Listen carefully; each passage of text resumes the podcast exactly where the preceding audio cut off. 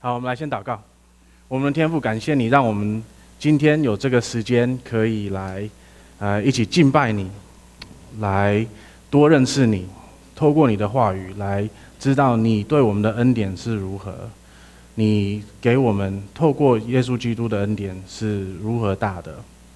我们的天父啊，恳求你，让我们在今天这段时间里面，可以把我们这一个礼拜所有的焦虑。把我们这一个礼拜所经过的所有一切的，让我们烦恼的事情，可以放在一旁，呃好好的、专心的来到你面前，也把我们接下来这个礼拜可能会有的忧虑摆在你面前。主啊，我们恳求你，让我们在这接下来一段的时间里面，可以专心于呃你的道上，让我们可以让你的道，嗯、深入到我们的生命里面，让我们的心中得到。属灵的完完全全的平安，让我们可以在这个嗯这么困难的生活中，嗯还可以得到呃超自然从圣灵来的平安。所以主啊，我们恳求你，让我们在我们心中每个思想、每个的默想，跟我现在所说的每一句话语，都是得到你喜悦的。我们祷告这些奉主耶稣的名，阿门。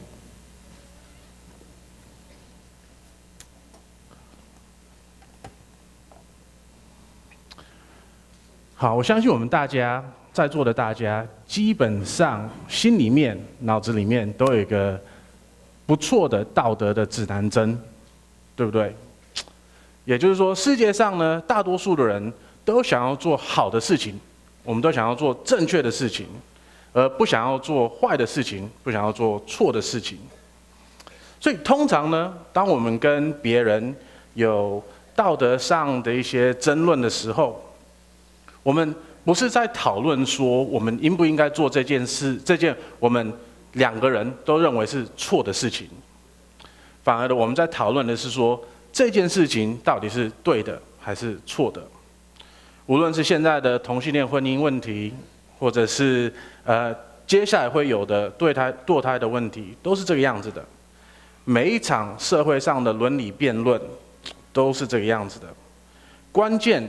不是说我们应不应该做这件错的事情，而是我们这件事情到底是对的还是错的。那在这个社会上，我们常常不能在这些道德问题上面达到共识，是一件非常可悲的事情。可是更糟糕的是呢，即使我们想要做我们认为正确的事情，我们经常也没有办法做到，对不对？我们想要做对的事情，我们想要做好的事情，可是我们还是做不到。这总是发生的，不是吗？我知道我不应该认，我应用最坏的眼光去看我身边的一些人，可是我经常这样子做。我知道我不应该贪图别人的东西，可是我经常这样子做。我知道我不应该说别人的坏话，可是我还是会这样子做。我知道我不应该用有欲望的眼神去看我妻子以外的任何人，但随着社交媒体的泛滥和主流媒体的性化，这基基本上是无可避免的，对不对？而事实上，我也知道说我不应该为我的罪找借口，可是我刚做了什么？我为我的罪找了一个借口，对不对？那问题是，当我们做我们知道错的事情时，我们的良心就会开始指责我们，对不对？他会开始跟我们说：“你不是一个好人，事实上你是一个很糟糕的人。你犯罪得罪他人，你伤害你身边你最关心的人，你甚至于犯罪得罪自己，也得罪了神。”那。这个就会在我们的心里面产生一种张力，我们想要是好人，可是我们没办法做好事，这个要怎么办呢？我们如何处理良心的指责呢？通常，通常我们选择做的事情就是隐藏起来，我们躲起来，我们选择不要让我们的良心指责我们，我们选择把它压下去。我们选择叫他走开，不要再打扰我们了，不要再唠叨我们了。我们告诉他，我们别无选择，我没有办法，我一定要这样子做。那每次我们对我们的良心对我们大喊大叫，他在念我们，他在唠叨我们的时候，我们会选择逃离他，躲开他。我们告诉他说：“不要这样子说了，别告诉我那些我不想要听的事情了。”那也许在短暂的时间里面，在很短的时间里面，这是有用的。我们真的是可以逃开，我们真的可以把我们的良心压下去。可是呢，长期下来，我们仍然是罪人，我们仍然继续做我们不应该做的事情，也忽视那些我们应该做的事情。问题仍然存在，而且从未得到解决。那问题来了，我们要如何才能停止犯罪呢？我们怎么样才能不继续做那些错的事情，说坏的话，思考不好的东西呢？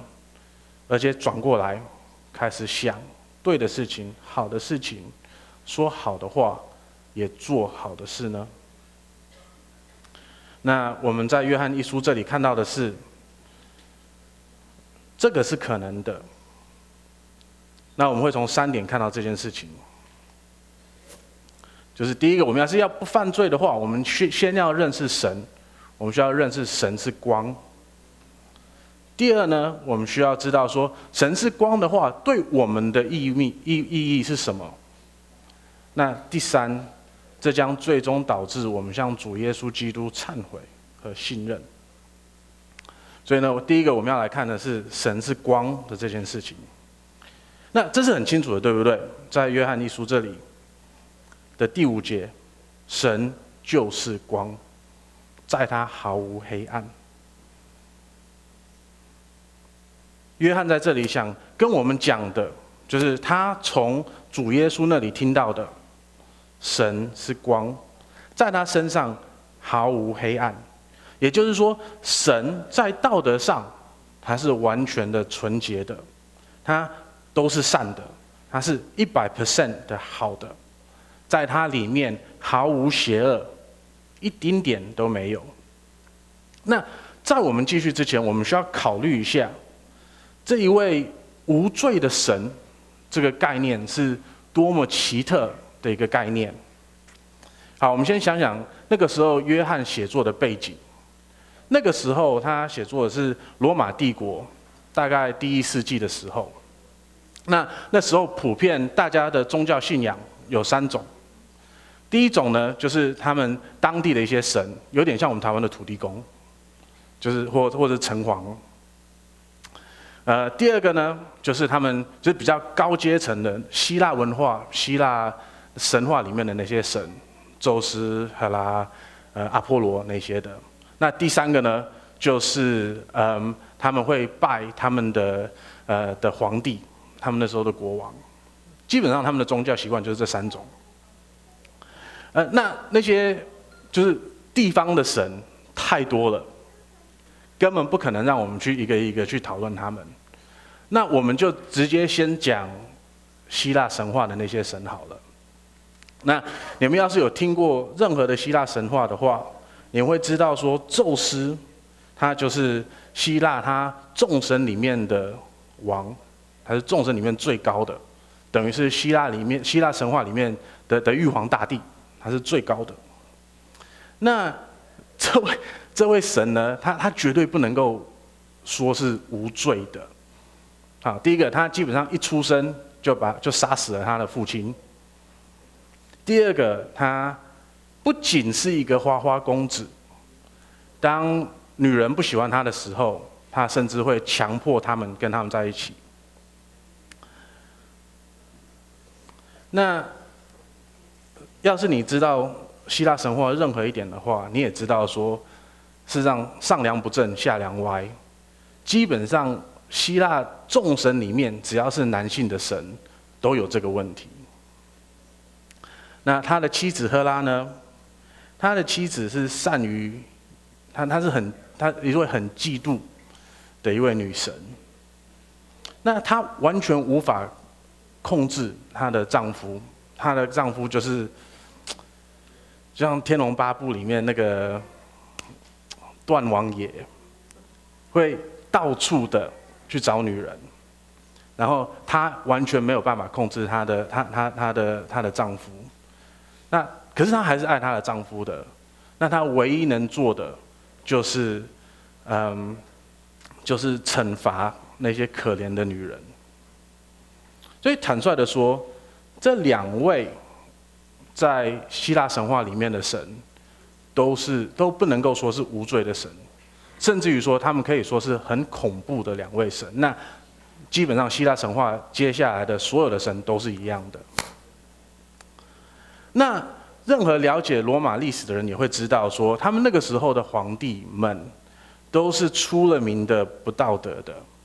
他们跟中国历史里面的一些嗯昏君可以说是有过之而无不及的，他们杀害了无数的人，更不需要提他们沉迷于各种放荡的行为。所以对那个时候来说，只有圣经里面的这位神，才可以说是无罪的神。好，那我们来考虑一下我们现在的背景，我们现在在台湾的状况。在台湾的庙里面供了几千，可能有几万个神明。那我们完全不可能逐一的去想他们，去看他们，对不对？那我们就拿，嗯，台湾神最受欢迎的战神关公来看他就好了。那，嗯。哎，大家大家知道说关公关关公是怎么会成为台湾的战神的吗？一个英国人来跟你们说这件事情，好像有点奇怪。好，没关系。嗯，以以前以前我我有跟庙公聊过，所以我我他他跟我说的这些事情，那真实度怎么样？我我觉得我们可以去探探索它。好，呃，原本中国的战神是岳飞。那岳飞他出名的就是他那个时候杀了，就是不是杀他他他战争，然后他战争的对象是以前的金朝，嗯，可是是那那时候中国人就是就是拜岳飞，他他就是他们主要的战神，嗯，可是呢到了清朝的时候，康熙皇帝嗯看到了说，哎，我我们汉人拜的战神是一位。杀了他祖先很多很多人的的的一位的一位人，因为金朝到最后就变成了清朝，他们同一同同一个族群，那他就很不高兴，所以他就把他换过来，他决定用关公，呃关羽成为中国的战神，因为呢，很特别的是关羽他他他他他他的战争是什么时候？是三国时代，对不对？那他杀的人都是些什么人呢？都是汉人，都是汉人，所以康熙才会决定做这个转换。所以无论如何，我们知道的是关羽他杀了很多汉人，所以我们没有办法说他是无罪的，对不对？好，那就算我们把他生前的一些事情不要说，我们只说他是是一位神的时候，我们来来来说好了。你知道在台湾，有两个主要群体拜关公的吗？这个对对对，警察还有谁？还有黑道，怎么可能这两群人都拜关公呢？这很特别，对不对？那要是黑道跟警察都能够拜这位神，很明显的，他不是一个无罪的神，对不对？不可能。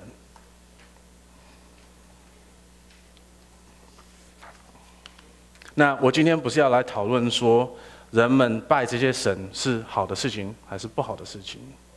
或许你今天来这里是一位访客，你可能经常会去参观一些庙宇，去拜关公、拜月老、观音或者是佛陀。那你来这里就是看一下，说基督徒他们相信些什么。那现在我要跟你说，我们最大的不同点就是我们相信的神是无罪的，这是不一样的地方。那我也没有想过，你你有没有想思考过这个问题？就是说，这些神，当他们是会犯错的神的时候，这个会不会影响你个人的道德标准？你想想看喽，今天要是连你的神都是会做不好的事情的时候，我们这些凡人有机会做好事情吗？不可能，对不对？连神都没有办法做到完美，我们凡人怎么可能做得到完美呢？那对基督徒来说，我们不一样，我们的神是无罪的，我们的神是完全完美的。他不会犯罪的。那这代表什么呢？这代表说，我们对自己的期待也是比较有罪的。那好，我觉得这里要先声明一点，就是说，并就不是你你的道德标准在哪里，并不代表说你自己能够做到哪里。所以很有可能的是，好，你今天你是信关公或者观音或者谁的，那。你你对自己的期待不是无罪的，可是呢，你还是一个很好的人，这个是有可能的，耶，而且也有可能你今天是一位基督徒，你对自己的期待是我要无罪，可是你知道你自己很糟糕，每天在犯罪，这是可能的。OK，所以我们不是在讨论说你相信的神跟你现在的道德的的观念怎么样，纯粹是说我们神不一样。那我们的神的不一样呢，会导致我们对道德观的看法的不一样。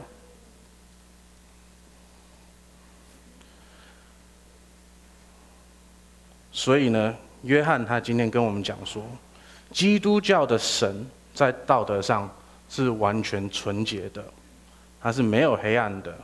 那他也告诉我们，他无法忍受任何黑暗。我们看第六节。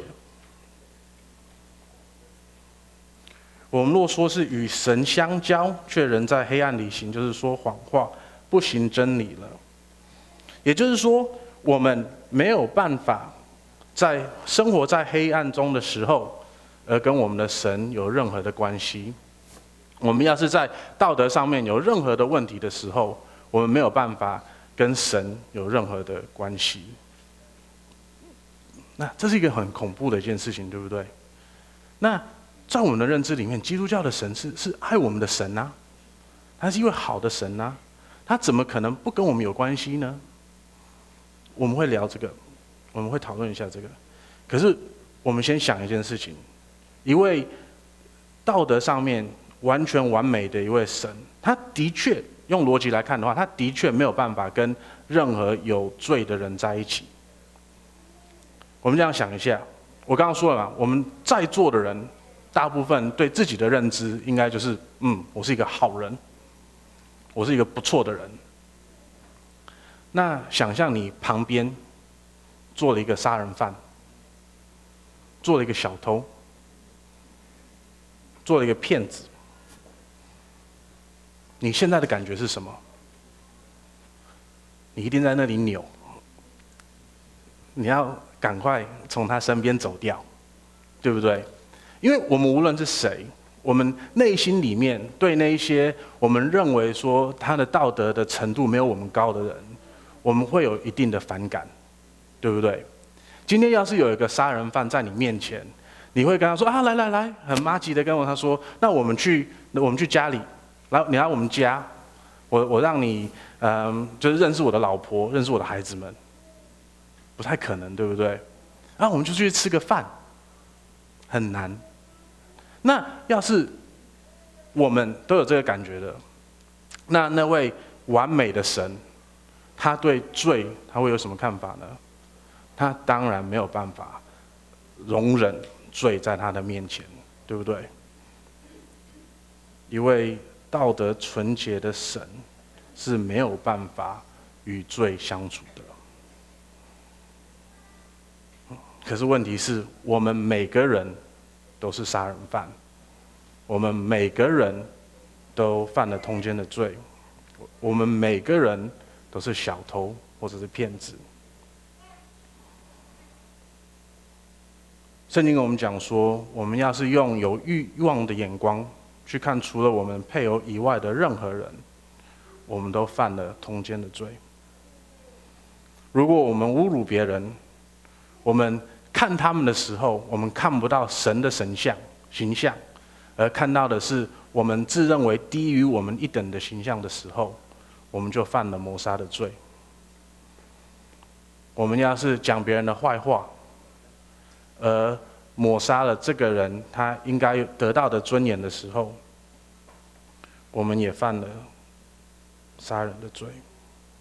我们嫉妒别人的财产，我们是小偷。我们如果违背了违背了诺言，我们是骗子。那更糟糕的是，如果我们对我们自己说我们从来没有犯过这些罪的话，约翰今天跟我们说什么？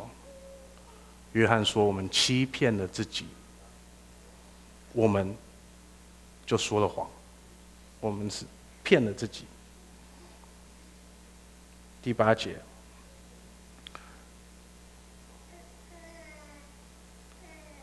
我们若说自己无罪，便是自欺，真理就不在我们的心里了。那我们看到的是，神在道德上是纯洁的，他是纯粹的光。那我们也看到，我们是罪人。那如果我们是罪人，我们不可能和他有相交，不可能和他相处在一起。那我们是不是会有两种可能的反应？第一种反应呢，就是我们可以隐藏起来，那这是一个完全正常的反应。我们是罪人，我们要是来到了光明里面，我们要是来到神的面前的时候，我们会为我们的罪而感到羞愧，所以我们会想要隐藏。我们我们不想要来到神的面前，把我们所有的罪行暴露在他的面前。那。事实上，人类的第一对夫妇亚当和夏娃，当他们犯了人类的第一个罪的时候，他们也是有这个反应的。他们犯了罪以后，当神去找他们的时候，他马上藏起来，不敢到神的面前。而且我们在我们的社会中也经常看到这个状况，对不对？要是呃，我们也经常看到说，要是有人陷入了吸毒的习惯。他会一步一步的从他的家人的生活跟社社会的生活，他他会尽量去躲避他们，然后他会尽量的跟那些有同样嗜呃同样嗜好的人在一起，直到有一天，他完全没有脸去看他的家人或朋友了，他失去了所有的人的关系了。我们也看，就也也甚甚至于我们在一些赌徒也会看到同样的状况，甚至于不只是赌徒，只要是一些可能他们对理财不是那么那么那么善于管理的人，他们要是遇到了一些问题，问到遇到了一些麻烦，他们不知道怎么去解决，那他们就想说，我就去借另外一笔钱，然后顶多就把这一关先过了，那我就付利息、付利息、付利息。然后接下来呢，再去借另外一笔钱，直到越滚越大，越滚越大，越滚越大。他们一直不一直不去面对这个问题，直到他们欠了几千万的债务，而接下来的，就是讨债的人来找他们了。他没有办法面对他的家人了，所以我们可以逃避我们的罪，我们可以逃避我们的问题。可是呢，我们继续在躲藏，继续的在黑暗里面走来走去的话，我们只会越来越沉落在那个黑暗里面，直到有一天，我们可能完全没有办法看到任何光明了。好，这这是一个很无望的一个选择，可是这我们都知道，很多人会做这个选择。那我们第二个选择是什么呢？第二个反应可能是什么呢？第二个反应就是不要在黑暗中走来走去了。我们可以选择在光中行动，我们可以选择走出黑暗，停止隐藏事实。我们是罪人，我们可以面对我们的罪的，我们可以承认我们的罪的。第九节那里，我们若认自己的罪，神是信实的，是公义的，不要必要赦免我们的罪，洗净我们一切的不义。可是这是不是太简单了？我们只要承认我们的罪，我们若认自己的罪，神就会赦免我们的罪。这太可太太简单了，神会原谅我们吗？这怎么可能呢？那除了似乎我们会认为太容易的以外，还有另外一个有意思的点，我觉得我们需要思考一下，就是。约翰他选择强调神的两个属性，他在这里强调两个属性，作为我们得到宽恕的理由。那第九节中，我们看到两个属性是神是信实的，跟神是公义的。在我们普通的想法里面，这两个属性应该不会导致我们认为说神会宽恕我们的罪，对不对？要是今天我跟你说神是爱人的。那他宽恕我们的罪是理所当然的。今天我要是跟你们说神是怜悯的，那神会宽恕我们的罪是理所当然的，对不对？可是为什么约翰会跟我们说神是公义的、信实的跟公义的，所以他会赦免我们的罪呢？这很奇怪，对不对？那我们要理解这一点的关键是我们要往下看一点，我们来看。约翰他怎么描述耶稣基督？所以我们在第二章的第一节，我们看到的是耶稣，他是我们的中保。那中保甚至可以说他是一位我们的辩护人，他是一个法律的律师，这是一个法律上面的用词。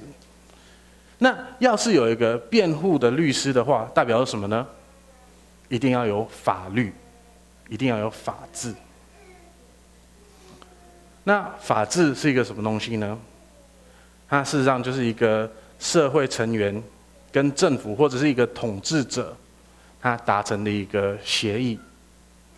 那么律法，我们要是能够换句话说呢，它就是一个契约，它是一个合约，或者在我们的传统里面，基督教的传统里面会说的，它是一个圣约。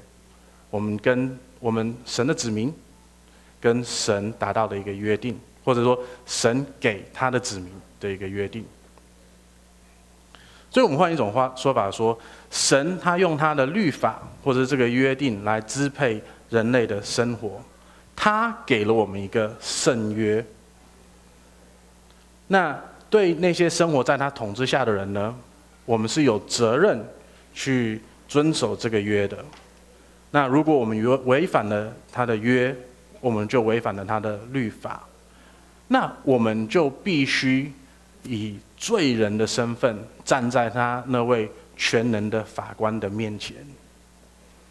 那我们有自信说自己的自己做辩护师的这个工作吗？当然不可能。我们一定要请请专业的来，对不对？请专业的律师来。那这里呢，我们看到的是。神他自己的儿子耶稣基督来帮我们担任了这个位置。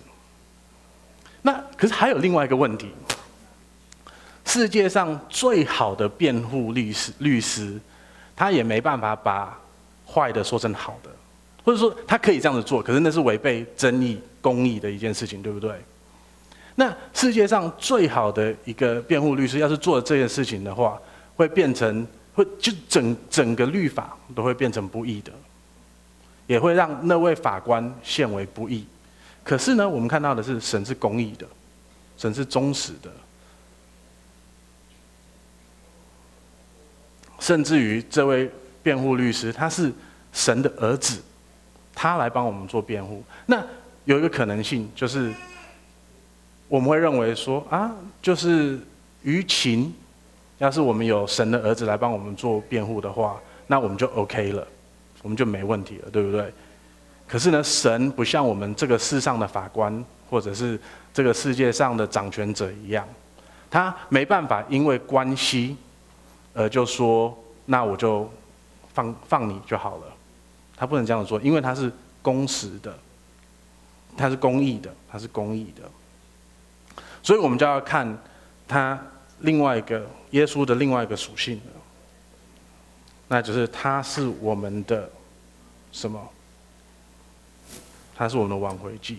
好，在在中文圣经里面，呃，我们看到的是他替我们做了一个挽回祭，对不对？可是，嗯，可能比较好的一个嗯翻译是他本人就是我们的挽回祭。所以我们因为我们的罪，我们应该受的惩罚是死亡，与神永远的分离。与那个世界的光永远的分离，我们理应活在永恒的黑暗之中，在神的愤怒和惩罚之下。然而，耶稣来到了我们这里，他代替了我们，死在十字架上，他为我们献上了自己，他自己成为了我们的挽回祭。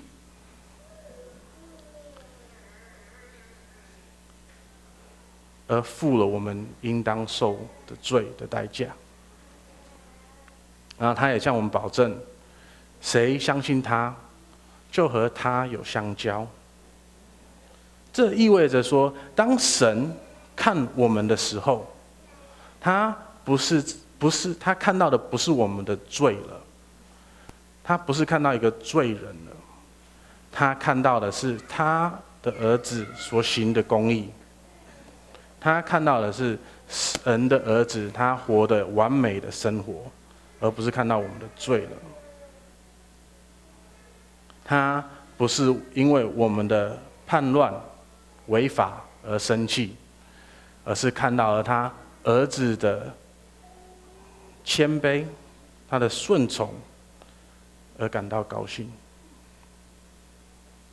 所以我们知道神是忠贞和正义的。他忠于基督所履行的圣约，因为基督他在活出那个完美的生命的时候，他然而我们应在在他里面的时候，他就替我们活出了我们应该要活出来的生活。我们在他里面的话，我们因为相信他而与他相交的话，他就替我们履行了这个圣约所需要的一切。而他的死，也替我们付了我们原本应该付的所有的代价。如果你今天不是基督徒，这对你意味着什么呢？第一个，从黑暗中走出来吧，面对光明，面对一个事实，就是你和我们一样，都是罪人。我们每个人都在做我们不应该做的事情，也没有做到很多我们应该要做的事情。面对这个事实，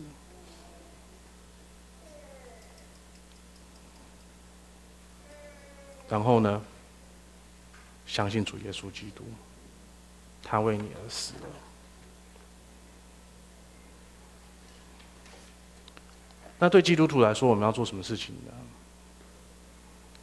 所以，事实上，基督徒的生活每一层都要扣在神是谁的这一环上面。像我们上个礼拜不是看到说，我们之所以可以有永生，就是因为神是永恒的吗？所以我们之所以可以活出一个无罪的生活，是因为我们有一位无罪的神。好，可是这有一个很大的问题，就是无论如何，对一个基督徒来说，我们内在的生命是有，不只是我们成为基督徒以后的生命，我们还有我们以前的一些习惯，我们以前的罪性还在我们里面。那我们每一天的生活，就是这两个人一直在打架，而生出来而活出来的一个生活。所以基本上，我们每个人活出来的生活还是都是有罪的。呃，我上个礼拜有聊到我以前的导师，那个 Ray Billy，我的 Yoda。他那个时候，我我们在查经的时候，他已经八十几岁了。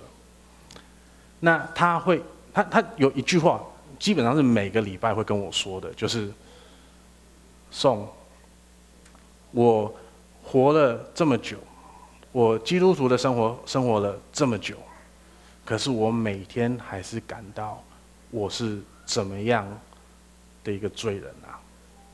我每天看到的是我的思想上面、我的言语上面、我的行动上面是充满的罪的。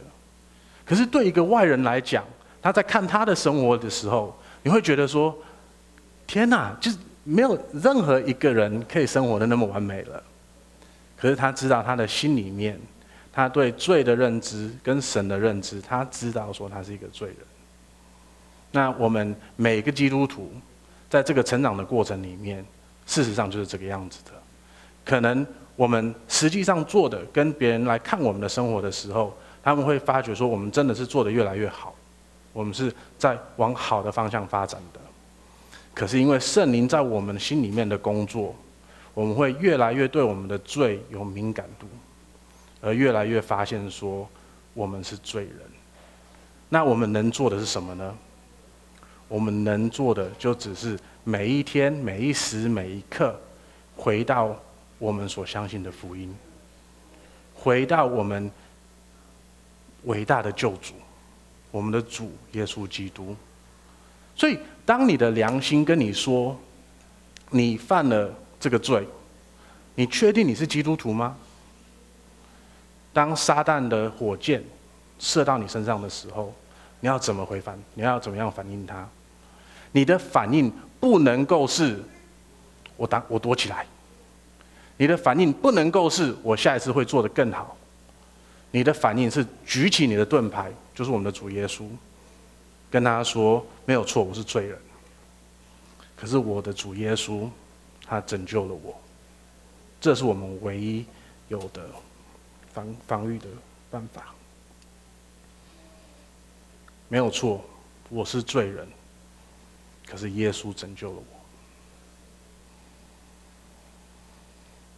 所以，我们接下来这个礼拜。”我们要记得就是这个，神是光，他是纯洁的光，他是完全好的，他不能与罪恶和邪恶共存。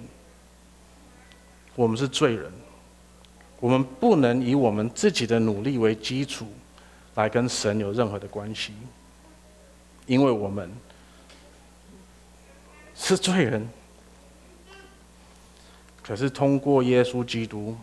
他在十字架上面的死亡，和他活出来的完美的生命，我们才可能跟神有友谊与相交。我们来祷告。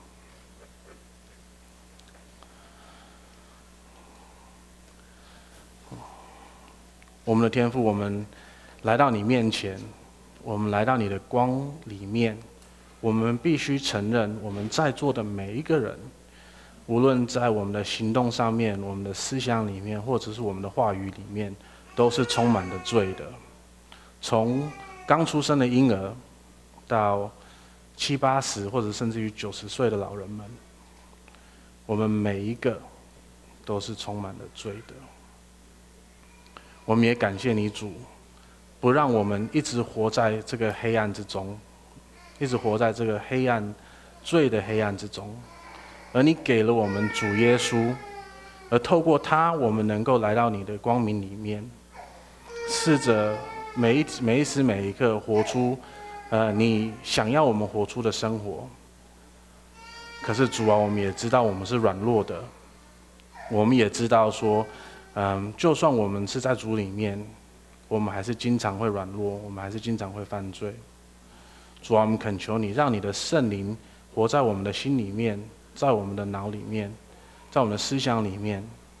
当我们犯罪时，主啊，我们不要去隐藏，我们不要去，嗯，把呃压迫我们的良心，而是重新回到主耶稣里面，相信他所带给我们的福音，相信他替我们赎了我们的罪。